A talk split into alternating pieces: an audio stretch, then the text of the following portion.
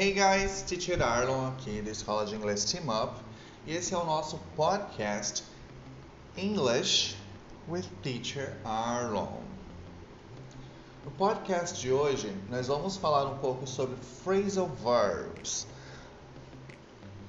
Vamos lá então, o nosso próximo set de phrasal verbs será feito com o verbo put. O verbo put sozinho ele geralmente tem então o significado de colocar, pôr, né? Aqui é a aluna Ioli da Ampla Educa e você está ouvindo o podcast inglês com o Teacher Arlon. Vamos ver os phrasal verbs que a gente consegue colocar como exemplos aqui. Put out. Put out ou put out. Exemplo: It's not allowed to smoke in here. Please put it out. It's not allowed to smoke in here. Please put it out. It's not allowed to smoke in here. Não é permitido fumar aqui. Please put it out. Por favor, apague-o. É, então, put out a gente consegue notar pelo contexto que é apagar, apagar fogo, apagar cigarro, coisas desse gênero. Ok? O pró próximo phrasal verb então é put down. Put down. Exemplo: Nobody likes him at the school. He always puts down all the classmates. Nobody likes him at the school. He always puts down all the classmates. Nobody likes him at the school. Ninguém gosta dele na escola. He always puts down all the classmates ele sempre menospreza todos os outros alunos ou colegas de sala. Ok? Então, put down aqui pelo contexto, a gente consegue notar que é menosprezar. Vamos para o próximo ali então. Próximo phrasal verb, put up with. Put up with.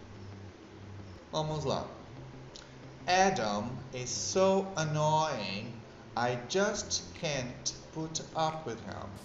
Adam is so annoying. I just can't put up with him. Então, Adam is so annoying. O Adam é tão irritante. I just can't. Eu simplesmente não consigo. I just can't put up with him. Tolerá-lo. Então a gente consegue notar aqui que put up with tem o significado de tolerar. Ok, people? Vamos então para o nosso último set de phrasal verbs, agora com o verbo go. O verbo go sozinho, né? Ele tem geralmente o significado de ir, né? Isso aqui vamos ver os exemplos que a gente consegue fazer, fazer com os phrasal verbs. Go out. Exemplo: It's our wedding anniversary. Of course I want to go out tonight. It's our wedding anniversary. Of course, I want to go out tonight. It's our wedding anniversary. É o nosso aniversário de casamento. Of course, é claro. I want to go out tonight. Que eu quero sair hoje à noite.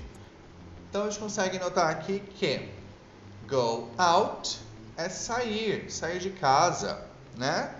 Passear, fazer alguma coisa da vida fora de casa. Vamos lá então, o nosso próximo phrasal verb, go through. Go through.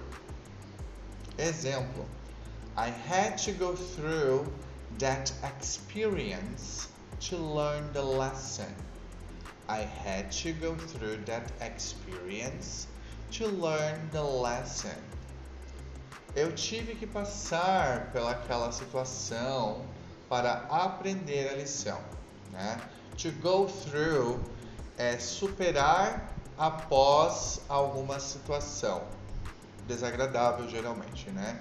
To go through, passar pela situação, ir pelaquela situação, né? Então é é uma é um phrasal verb que a gente precisa sempre ter em mente que é through, through, né? Através, a gente vai por dentro daquela situação, a gente tem que passar pelaquela situação. Ok? I had to go through that experience to learn the lesson.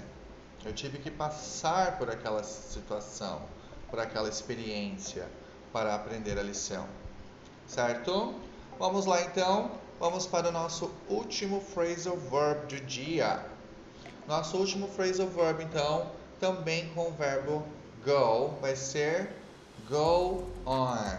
Go on. Exemplo: Don't stop reading.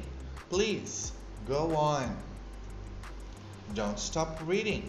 Please go on. Então, aqui pelo contexto, a gente já consegue notar, não é? Don't stop reading. Não pare de ler. Please Go on. Por favor, continue. Então, go on sempre tem esse significado, né? De continuar. Então, galera, esse foi o nosso podcast de hoje sobre os phrasal verbs. Se vocês tiverem alguma dúvida ainda sobre phrasal verbs, vocês podem entrar em contato comigo, com a escola podem mandar pelo Instagram, pelo Facebook ou pelo WhatsApp da escola, ok? Só procurar lá escola.teamup nas redes sociais. Ou também vai ter aqui nas descrições do, do vídeo, aqui nas descrições do podcast. A gente consegue tirar as suas dúvidas. Beleza? Espero que vocês tenham conseguido entender um pouco melhor o que são e como utilizar os phrasal verbs. E que a melhor forma também, uma boa forma da gente conseguir aprender esses phrasal verbs é através da memorização. Tá bom? Então esse foi o nosso podcast. Compartilha com seu colega ali que também pode estar querendo aprender um pouco mais sobre os phrasal verbs. So, so esse foi o nosso podcast Inglês com Teacher Arlon. Vejo vocês na próxima. Bye bye.